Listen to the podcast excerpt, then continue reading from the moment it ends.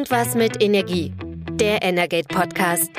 Wir sprechen mit den Menschen hinter der Energiewende. Herzlich willkommen bei Irgendwas mit Energie, dem Energate Podcast. Heute mit dem News Update vom 30. Juni. Mein Name ist Christian Selus und bei mir ist Carsten Wiedemann. Hallo Carsten. Hallo. Carsten, wir gucken wieder auf die Woche zurück, was ist im Energiemarkt passiert. Und ähm, wir wollen heute mal mit einer guten Nachricht anfangen. Ähm, wenn man das zumindest so sagen kann. Ähm, denn wir würden mal auf die Gasverbräuche gucken und ähm, wir stellen fest, die sind tatsächlich im, jetzt in den zurückliegenden Monaten des Jahres 2022 spürbar rückläufig. Also man merkt dann scheinbar doch, dass ähm, die ganzen Kampagnen, Bitten, ähm, ja, Signalreden aus, auch aus der Politik, dass sie scheinbar langsam verfangen. Denn wir sehen jetzt in den ersten fünf Monaten des Jahres, also von Januar bis Mai jetzt erstmal, weiter geht die Statistik noch nicht, ähm, ein Rückgang des Gasverbrauchs um, um 14 Prozent. Also tatsächlich wurden in Deutschland in dem Zeitraum 460 Milliarden Kilowattstunden verbraucht. Im gleichen Zeitraum 2021, also vor der großen Gaskrise, waren es 537 Milliarden Kilowattstunden. Und auffällig ist vor allem jetzt gerade, ich meine, klar, ne, also Januar bis Mai, da sind natürlich auch noch die Monate, zumindest vor Kriegsbeginn in der Ukraine mit dabei. Ähm, aber es ist auffällig, im Mai lag der Gasverbrauch um 34 Prozent ähm, unter dem Vorjahr. Das ist ja auf jeden Fall schon mal eine, eine Nummer. Liegt vermutlich auch äh, ein bisschen daran, dass es einfach ziemlich teuer geworden ist, das Gas. Und dass sich ja natürlich jeder zweimal überlegt, das einzusetzen. Richtig, genau. Das, das führt jetzt auch der Energieverband BDW als einen der Gründe an. Allerdings, er führt als stärksten Grund erstmal die Witterung an. Es war nämlich jetzt auch im Jahr 2022 mal wieder wärmer als im, im Vorjahr. Das ist also durchaus auch einer, einer mit der Hauptgründe. Aber natürlich auch äh, die Preisentwicklung ähm, spielt eine Rolle. Ähm, ganz klar, und eben auch die zahlreichen politischen Forderungen, doch möglichst auf den Gasverbrauch zu achten und zu reduzieren und natürlich auch einfach persönliches Verhalten. Ich glaube schon auch, dass sich viele Menschen mittlerweile mit ihrem Gasverbrauch beschäftigen und auch geguckt haben, wie kann man den reduzieren jetzt ist in den warmen Monaten und wir hatten ja echt, ähm, echt sehr hohe Temperaturen, gerade auch in den letzten Tagen. Ähm, da ist dann sowieso nicht so eine große Möglichkeit da. Wir werden sehen, wie sich das weiterentwickelt. Aber ich sag mal, wenn sich dieser Rückgang verstetigt, dann, dann wäre das ja Richtung Winter doch auch durchaus, durchaus ein Erfolg. Ähm, der BDW hat auch nochmal darauf hingewiesen, dass ähm, gerade auch der Erdgasverbrauch in der Stromerzeugung zurückgegangen ist in den zurückliegenden Monaten. Im Mai allerdings nicht so richtig, da ist er sogar leicht angestiegen. Was allerdings auch damit zu tun hat, dass natürlich zum Jahresende 2021 drei Kernkraftwerke vom Netz gegangen sind. Also da ist nennenswert Leistung aus dem Markt gegangen. Und dazu sind ja jetzt auch in den letzten Monaten ähm, zahlreiche Kohlekraftwerke aus dem Netz gegangen. Und äh, diese Mengen wurden teilweise eben dann auch durch, durch Erdgas jetzt vorübergehend ersetzt. Klar, es gibt die politischen Beschlüsse, dass wenn sich die, die, die Lage bei der Gasversorgung weiter zuspitzt, dass dann auch die, die Gas, die laufenden Gaskraftwerke aus dem Markt gehen sollen und dann wieder von Kohlekraftwerken ersetzt werden sollen. Ähm, auch da liefert der BDW nochmal eine, noch eine Zahl ähm, zur, zur Stromerzeugung aus Gaskraftwerken ähm, für das Gesamtjahr 2021, da waren das rund 12 Prozent da sieht man nochmal, das ist eine Zahl, aber es ist auch keine Riesenzahl. Ne? Also da, wir reden da über Mengen.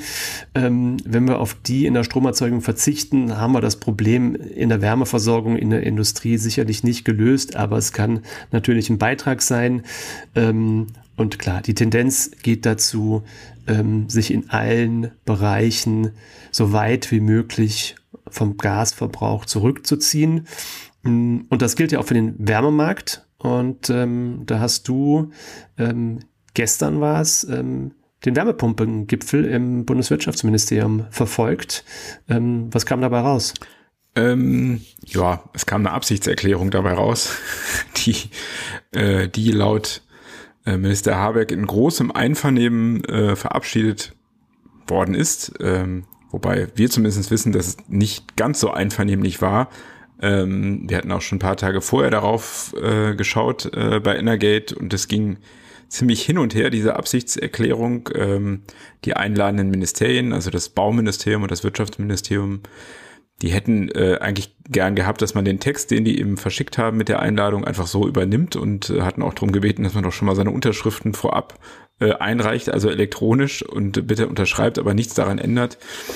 Da waren aber nicht alle in der Branche der Eingeladenen, also es waren Energieverbände da, es waren äh, Handwerksverbände da, ähm, Immobilienwirtschaft, natürlich die Wärmepumpenhersteller äh, und die Gewerkschaften auch. Die waren da nicht alle so mit einverstanden, weil sie doch schon noch einige Erinnerungen haben wollten. So ein großer Punkt war eben die Frage äh, Wertschöpfung vor Ort, weil sich einige Hersteller zumindest nicht alle äh, vor der Konkurrenz fürchten aus ähm, Asien und auch aus den USA, äh, weil die USA haben gerade ein Förderprogramm auch für Wärmepumpen gestartet. Da werden Hersteller direkt unterstützt mit äh, Investment, Investments. Ähm, da hat äh, die Regierung von Joe Biden extra so ein, eine Regulierung verabschiedet Anfang des Monats, die das ermöglicht. Und dann könnten natürlich die Hersteller, die es dort gibt, also die es zum Beispiel für Klimaanlagen gibt, die sind riesig, die könnten einfach relativ schnell umswitchen und dann hier auch den Markt fluten ähm, und da fürchtet man so ein bisschen die Geschichte der Solarbranche, die sich dann wiederholt. Deswegen hat man da in dieser Erklärung noch ein paar Änderungen eingeführt, die eben auch auf die lokale Wertschöpfung ähm, eingehen. Und damit konnten jetzt erstmal alle nach diesem Gipfel leben. Der hat auch gar nichts beschlossen. Da stehen eben drin, dass es ab 2024 500.000 Wärmepumpen pro Jahr geben soll. Das hatte man vorher auch schon mal diese Zahl genannt. Und die Branche hat sich auch darauf ähm, committed, wie man so neudeutsch sagt, ähm, denn dann soll ja auch dieses Ziel gelten, dass alle neuen Heizungen oder die, die neu eingebaut werden, ähm, 65 Prozent erneuerbare Energien haben im, im äh, also als äh, Einsätzen. Und das bedeutet eben, dass es dann vor allem Wärmepumpen sein werden, die Standardheizung. Und da muss man eben gucken, was der Rest ist. Darüber wird auch noch viel beraten werden. Also was bedeutet äh, das für Wohnungen wo eine Wärmepumpe gar nicht möglich ist oder für Häuser, wo Wärmepumpen gar nicht möglich sind, was können die da noch machen? Ähm, das wird jetzt in den kommenden Wochen besprochen werden. Dieser Wärmepumpengipfel soll noch Folgeveranstaltungen nach sich ziehen. Einige Hersteller hätten wahrscheinlich doch gerne eine Förderung gehabt, aber die wurde jetzt erstmal ausgeschlossen. Allerdings gab es so eine Andeutung, dass es vielleicht so ein europäisches ähm, Programm geben könnte, also ein IPCEI, das kennen wir ja schon aus dem Bereich Wasserstoff und Batterien, ähm, ein IPZAL für erneuerbare Energien, wo dann, das hat der Minister gesagt, auch die Wärmepumpen sich irgendwie wiederfinden könnten, beziehungsweise deren Produktion. Da muss man jetzt mal abwarten. Also bisher gibt es eben diese Absichtserklärung und formulierte Ziele, wie das häufig so ist, und dann wird äh, später weiter darüber geredet werden.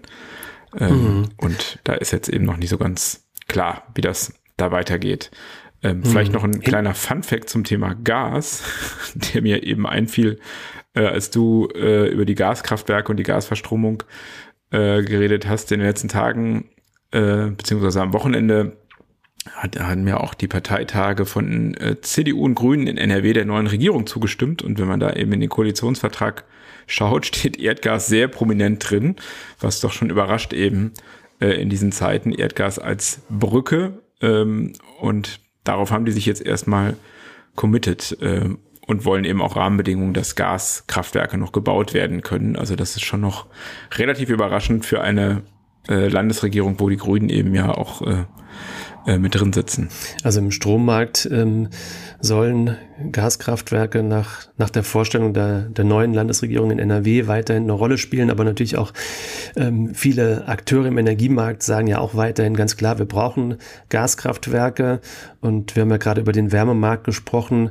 Ähm, Du hast gesagt, naja, die, die Wärmepumpe soll die Standardheizung werden. Davon sind wir momentan natürlich noch sehr weit weg, weil die Standardheizung ähm, ähm, war bisher ganz eindeutig äh, eine erdgasbetriebene Heizung. Und ähm, mit den elektrisch betriebenen Wärmepumpen soll natürlich jetzt eine Alternative möglichst schnell aufwachsen. Und die, die Problematik, die da, glaube ich, auch beim, beim Wärmepumpengipfel diskutiert wurde, ist ja letztendlich, dass jetzt die Hersteller auch möglichst schnell hochfahren runterfahren müssen mit der Produktion und eigentlich der ja jetzt schon deutlich veränderten Nachfrage im Markt gar nicht mehr hinterherkommen, weil alle, die jetzt ähm, vor der Entscheidung stehen, ich muss eine ähm, neue Heizung anschaffen, die werden sich vermutlich mehrfach überlegen, ob sie bei einem gasbetriebenen System bleiben, weil die Aussichten einfach total unsicher sind. Die Preise für den Energieträger sind aktuell natürlich auch extrem hoch und die Alternative Wasserstoff, ähm, die es dann mal werden könnte, da ist die Regierung sehr kritisch. Deshalb sind die Aussichten da an der Stelle natürlich total ungewiss und schlecht. Und deshalb gehen vermutlich momentan viele einfach in Richtung, in Richtung Wärmepumpe, wobei man da auch ganz klar sagen muss, die ist natürlich nicht für jedes Gebäude geeignet. Und ähm, ja, gerade die deutschen Hersteller haben natürlich jetzt Sorge, dass ähm, andere Hersteller, vielleicht auch mit anderen Qualitätsstandards, da jetzt sehr schnell in den Markt kommen und den besetzen und ähm, dass wir dann eben tatsächlich, wie du es gerade gesagt hast, so eine ähnliche Geschichte wie im Solarbereich erleben. Da waren die deutschen Hersteller auch mal absolut marktführend, global marktführend und ähm, mittlerweile gibt es im Prinzip fast gar keine deutsche ähm, Solarindustrie mehr, auch wenn jetzt zumindest langsam wieder ein, eine Rückkehr erfolgt.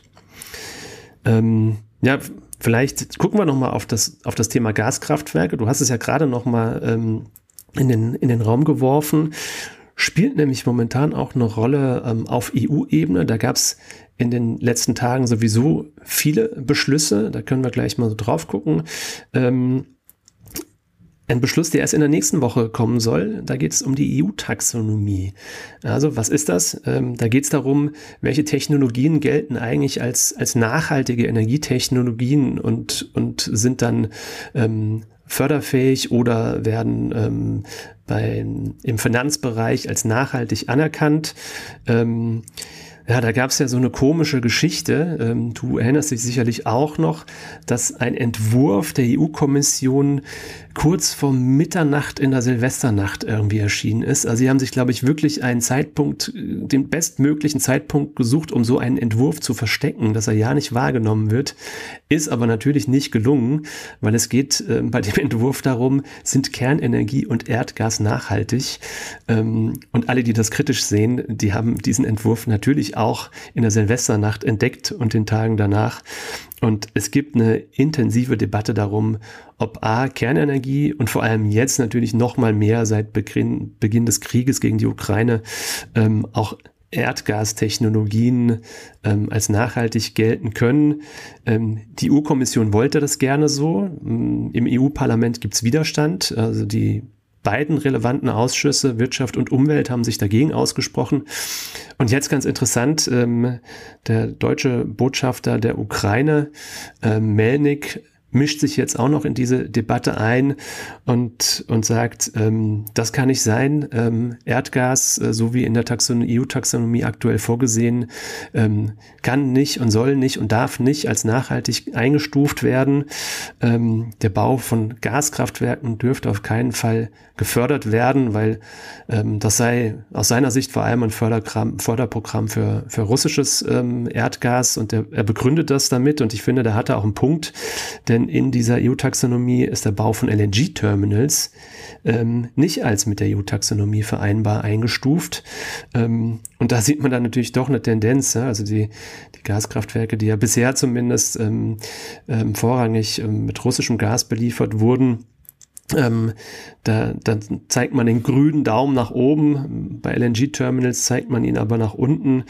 Ähm, also da gibt's Kritik und ähm, ja, wir dürfen gespannt sein. In der nächsten Woche ist dann die finale Abstimmung ähm, im EU-Parlament, im Plenum. Dann alle Abgeordnete abstimmen. In den beiden Ausschüssen war es einigermaßen knapp. Also da bin ich gespannt, wie es da in der nächsten Woche dann tatsächlich ausgeht.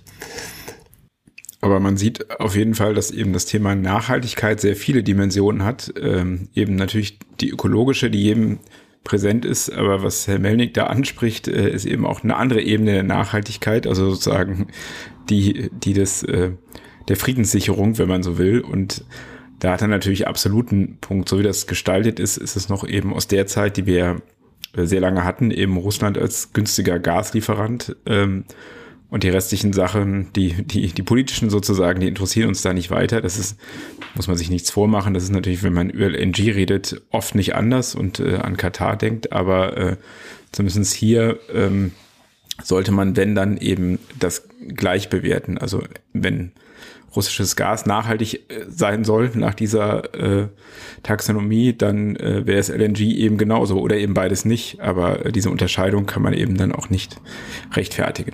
Mhm.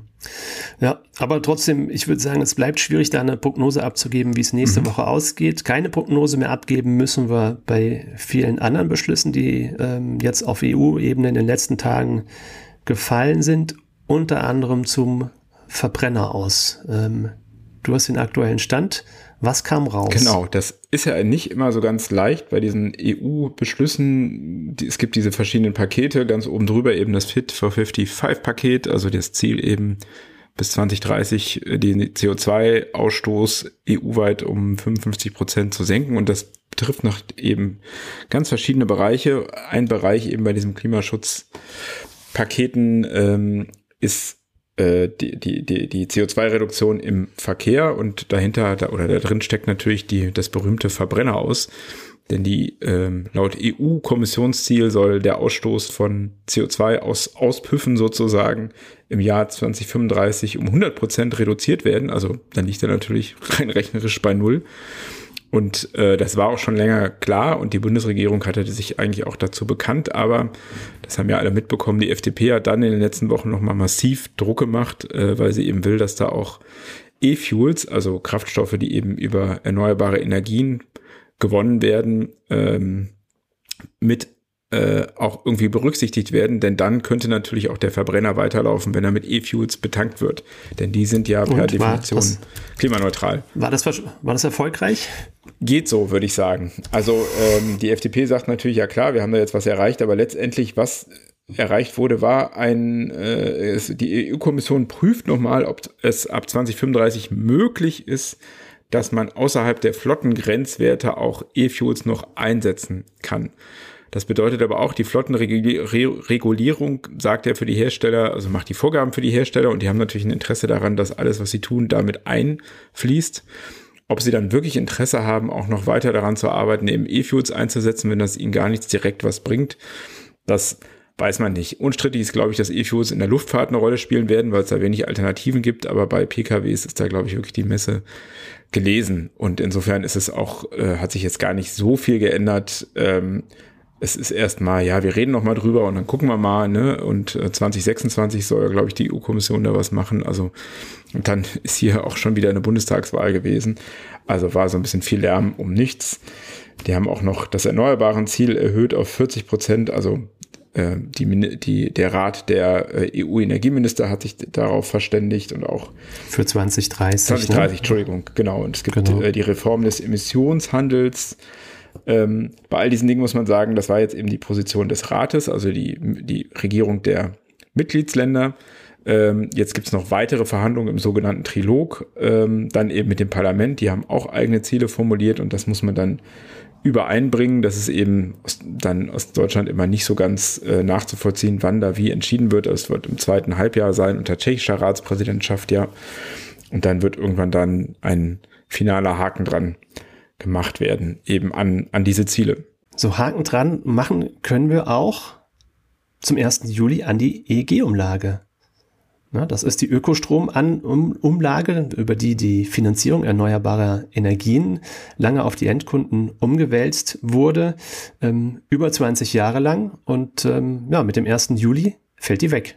Genau. Ähm, das hatte die Koalition als Teil des Entlastungspaketes entschieden, hat man jetzt schon fast wieder vergessen ähm, werden wahrscheinlich auch viele gar nicht mehr oder gar nicht mitkriegen, es sei denn, sie kriegen Schreiben von ihrem Energieversorger, ähm, weil es, glaube ich, jetzt zuletzt ungefähr dreieinhalb Cent ging, die dann 3,72 Cent Kilowattstunde war zuletzt. Ja. Genau, die werden sozusagen auf den Kilowattstundenpreis erlassen, weil die EEG-Umlage auf Null gesetzt wird. Das heißt, ähm, theoretisch ist sie noch da, kann wieder eingeführt werden, wenn man das denn möchte aber ähm, sie, für die Stromkunden wird sie jetzt erstmal nicht gezahlt. Und ähm, ja, in den vergangenen Jahren äh, hat die sich ja äh, teilweise ganz schön nach oben entwickelt gehabt. Der Höchststand, äh, das hat mir jetzt nochmal geguckt, der lag bei 6,88 Cent im Jahr 2017. zuletzt eben war sie jetzt deutlich niedriger, also nicht mehr 6,8 Cent, äh, 6,88 Cent, sondern jetzt eben 3,7 Cent, weil auch die Politik schon reagiert hat und einen Teil der Umlagekosten durch Zuschüsse übernommen hat und jetzt eben ähm, wird sie auf Null gesenkt. Aber ja, wenn man das jetzt nochmal so Revue passieren lässt, fällt jetzt einiges weg. Für die Energiejournalisten immer der 15. Oktober, das Starren auf die Umlageentwicklung und vorab immer schon die Prognosen, wie hoch wird sie denn. Ähm, aber es gab ja auch einige Politiker, die ihre Prognosen zum Thema EEG-Umlage in den vergangenen Jahren abgegeben haben und meistens lagen die dann doch ziemlich daneben, oder? Ja, absolut. Ja, dieses Datum 15. Oktober, das war immer ein spannendes, wenn man geguckt hat, wo klettert die Ökostromumlage jetzt hin. Und ähm, es gab ähm, oftmals auch große Schlagzeilen. Ökostrom wird jetzt noch teurer. Ähm, in den Anfangsjahren kann man ja sagen, 2000, ja, 2000 bis 2010, da lag die noch relativ niedrig immer. Also gerade in den Anfangsjahren ähm, deutlich unter einem Cent pro Kilowattstunde. Klar, da gab es auch noch nicht so viel erneuerbare Energien. Und dann ging es aber immer weiter nach oben. Ähm, nach 2010 dann ähm, deutlich über die zwei Cent. Und ähm, im Jahr 2011 hat die damalige Kanzlerin versprochen, ja, aber bei 3,5 Cent pro, ähm, pro Kilowattstunde ist Schluss. Höher geht die EG-Umlage nicht. Ähm, dieses Versprechen hat nicht mal ein Jahr gehalten. Dann ging es schon über die 3,5 Cent pro Kilowattstunde und dann eben immer weiter hoch, wie du es gerade schon gesagt hast, bis zum Höchststand ähm, Jahr 2017 und ähm, ja, jetzt im Prinzip nur durch politische Eingriffe geht sie jetzt auch wieder wieder runter. Und ähm, aber es gab viel, äh, gab noch andere lustige Versprechungen, ähm, Versprechen zu dem Thema. Du kannst dich auch noch ein, an einen Fall erinnern. Ja, ja, genau. Das mit das berühmteste und deswegen war es auch verwunderlich, dass Frau Merkel im Jahr 2011 sowas noch gesagt hat, denn 2004 hatte der damalige Umweltminister Jürgen Trittin von den Grünen schon gesagt, ja, dass die erneuerbaren Förderung würde den Haushalt nie mehr als ein Euro pro Monat kosten, also so viel wie eine Kugel Eis. Die Kugel Eis ist mittlerweile deutlich teurer an den meisten Eisdielen. Und auch diese ein Euro pro Monat für die erneuerbaren Förderung, das hat nicht ganz hingehauen. Also der Durchschnittshaushalt verbraucht dreieinhalbtausend Kilowattstunden pro Jahr. Und wenn man dann den höchsten Stand der EEG-Umlage 6,88 Cent äh, anwendet, dann sind das ungefähr 240 Euro pro Jahr. Geteilt durch 12 sind also dann ungefähr 20 Euro und das wäre auch für eine Eiskugel dann doch selbst jetzt ziemlich teuer. Ähm, das hat also nicht so ganz hingehauen. Da kann aber natürlich fairerweise immer gegenrechnen, dass dadurch natürlich eine Menge CO2 vermieden wird ähm, durch diese Förderung. Die ist ja auch absolut richtig und berechtigt gewesen, hat die Technologie auch in den Markt gebracht und die Solarenergie ähm, viel günstiger gemacht, auch wenn wir diesen Hochlauf teuer bezahlt haben. Aber sozusagen im Gesamtbild war das ja schon eine sehr sinnvolles Instrument, wurde ja auch immer wieder kopiert, diese Art der erneuerbaren Förderung. Und man muss ja auch sagen, das wird jetzt ja auch weiter bezahlt, nur man sieht es eben nicht mehr auf der Stromrechnung. Das wird jetzt über sozusagen ähm, Einnahmen aus dem Emissionshandel mitfinanziert. Und ähm, aber die an und für sich war das natürlich eine richtige Entscheidung, das zu tun. Sonst wären die Erneuerbaren nie so günstig, wie sie das jetzt sind. Und trotzdem, mit dem 1. Juli geht eine über 20-jährige Geschichte zu Ende. Und auch bei uns geht oder ist gegangen oder geht zum 1. Juli eine über 20-jährige Geschichte äh, zu Ende, denn Energate war mehr als 20 Jahre lang Teil der Con Energy Gruppe und ähm, äh, jetzt ähm, äh, ab 1. Juli gehören wir zur DFV Mediengruppe. Wir haben also ein neues Zuhause. Ähm, wir sind nicht mehr Teil einer einer Unternehmensgruppe, die vor allem auch im, im Bereich ähm, Unternehmensberatung im Energiesektor tätig ist, sondern wir gehören künftig zu einem Verlag. Und ähm, ich bin gespannt, was da auf uns zukommt. Und ähm, vor allem gerade aus journalistischer Sicht versprechen wir uns natürlich viele neue Impulse, neue Ideen. Ähm, ich glaube, das kann was werden. Ja, in jedem Fall. Also wir sind alle äh, neugierig und aufgeregt und ja, freuen uns dann auch neue Kollegen kennenzulernen aus ganz verschiedenen Medien und äh, über den Austausch. Da profitieren wir sicherlich alle. Also auch ein neues Kapitel für Energate. Und ähm, ja, unser nächstes Kapitel, das wird jetzt, glaube ich, ein bisschen auf sich warten lassen bei unserem Podcast, denn wir gehen in eine Sommerpause. Ähm, der Grund ist ganz einfach. Wir gehen nämlich auch in eine Sommerpause. Wir gehen in den Urlaub äh, nacheinander. Und ähm, wo geht's bei dir hin?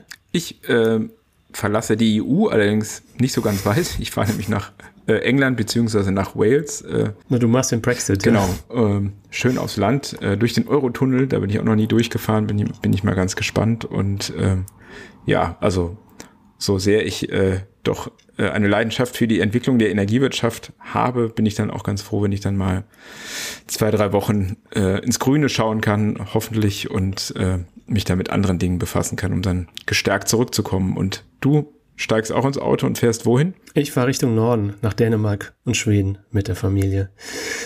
Genau, und wenn wir beide wieder so zurück sind im August, dann melden wir uns wieder, ähm, sofern nicht irgendwas sonderlich Spektakuläres passiert, dann könnte es sein, dass wir uns auch zwischendurch vielleicht nochmal melden hier im Podcast. Wir wissen natürlich, was Mitte Juli jetzt auf uns zukommt. Äh, Nord Stream 1 ähm, geht vom Netz. Ähm, da wird vorübergehend kein Erdgas mehr aus Russland kommen und wir halten natürlich dann die Tage danach äh, im Blick und gucken, ob Nord Stream 1 wieder befüllt wird und ob da wieder ähm, Erdgas nach Deutschland kommt. Das werden wir auf jeden Fall im Blick halten. Und ähm, ja, gegebenenfalls schalten wir uns spontan mal auf, ähm, vielleicht aus dem Urlaub. Und wir haben ja auch noch Kollegen, äh, die wir dann auch noch in die Podcast-Welt vielleicht einführen können. Das werden wir sehen. Aber ansonsten wünsche ich auch unseren Zuhörerinnen und Zuhörern jetzt erstmal einen schönen Sommer noch, schöne Ferienzeit, wenn sie wegfahren, schönen Urlaub. Und ähm, ja, wir zwei sind spätestens im August wieder zurück. Bis dahin. Tschüss. Das war Irgendwas mit Energie, der Energate Podcast. Tägliche Infos zur Energiewende liefern wir auf www.energate-messenger.de.